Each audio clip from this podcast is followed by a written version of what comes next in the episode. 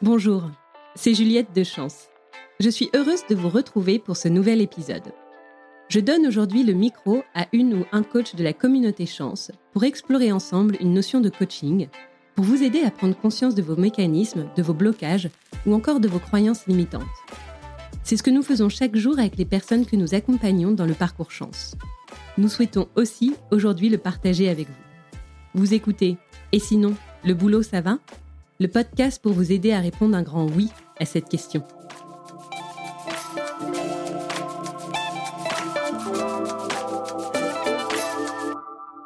Bonjour, je suis Mej Rivet, coach partenaire chez Chance. Aujourd'hui, je vais vous parler des positions de vie et de comment celles-ci influencent au quotidien nos relations avec les autres. Le concept des positions de vie a été élaboré par le docteur Eric Berne, qui était un psychiatre canadien.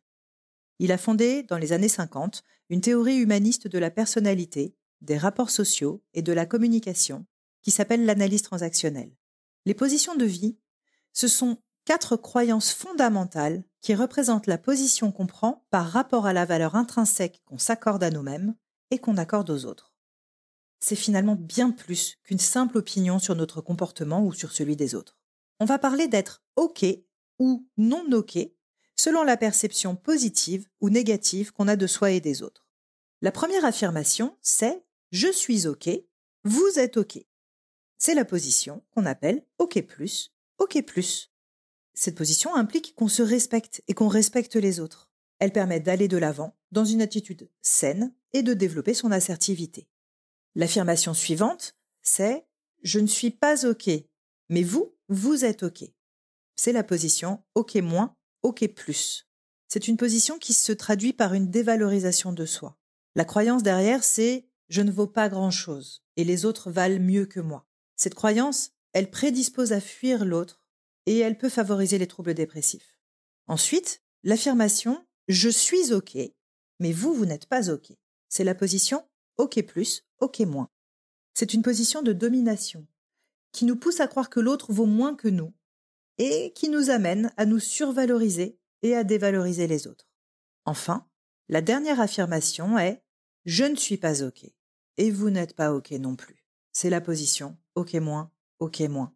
La personne qui se trouve dans cette position de vie a une image d'elle-même et du monde négative, ce qui l'entraînera forcément dans une impasse. C'est dans notre enfance que nous allons adopter de manière privilégiée l'une de ces positions. Et cette position de vie, on parle aussi d'okéness, va influencer notre manière d'être en relation avec les autres. Elle va finalement décider de la façon dont on va s'adresser à l'autre. Dans le cadre d'un bilan de compétences, comme le parcours chance, les personnes accompagnées sont souvent amenées à rencontrer des professionnels qui exercent le métier qu'elles envisagent, et elles doivent donc prendre contact avec eux. En fonction de leur position de vie dominante, on assiste à plusieurs types de réactions face à cet exercice. Par exemple, je suis trop nulle, je vais jamais y arriver. J'ose pas. Et puis je sais pas quoi lui dire. Je vais pas l'intéresser. Et puis, il y a aucune chance pour qu'on me réponde. Les gens comme ça sont bien trop occupés pour prendre du temps pour moi. Vous entendez, c'est la position OK moins, OK plus. Autre exemple. ça ne sert à rien. J'ai trouvé déjà toutes les informations dont j'avais besoin. Il me donnera pas plus de nouvelles informations. Et puis, de toute façon, il comprendra rien à ma demande. C'est une position OK plus, OK moins. Troisième exemple. À quoi bon? De toute façon, j'arriverai pas à faire ce métier. Je vais pas aller l'embêter. Surtout qu'il doit pas y connaître grand chose. Il pourra jamais m'aider. Vous savez ce qu'on dit. Les gens de nos jours, ils sont tellement égoïstes. Là, on est vraiment dans une position OK moins, OK moins. Imaginons enfin ce quatrième exemple. Ça donnerait. Et si je l'appelais directement? Je suis sûre qu'il a plein de conseils utiles à me donner.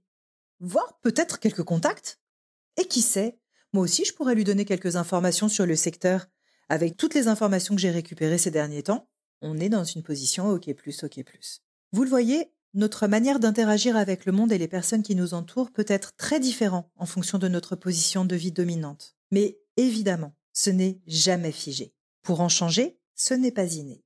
Mais on peut faire un travail de repositionnement personnel qui sera souvent mené en thérapie. Et au quotidien, le premier petit pas, c'est d'abord de prendre conscience de notre mode de fonctionnement, de repérer les situations qui se répètent et de les anticiper. Par exemple, si on constate qu'on se trouve souvent en position non OK vis-à-vis des autres, on pourra essayer d'être plus attentif, à les valoriser davantage et à éviter les remarques ou les attaques.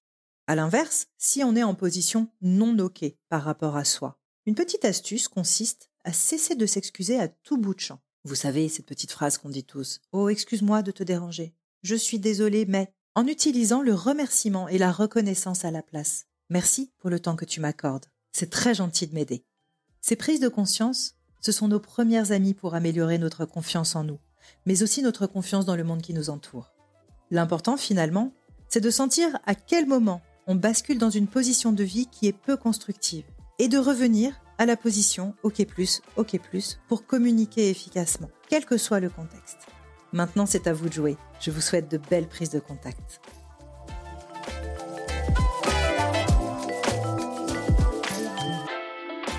Merci d'avoir écouté. Et sinon, le boulot, ça va?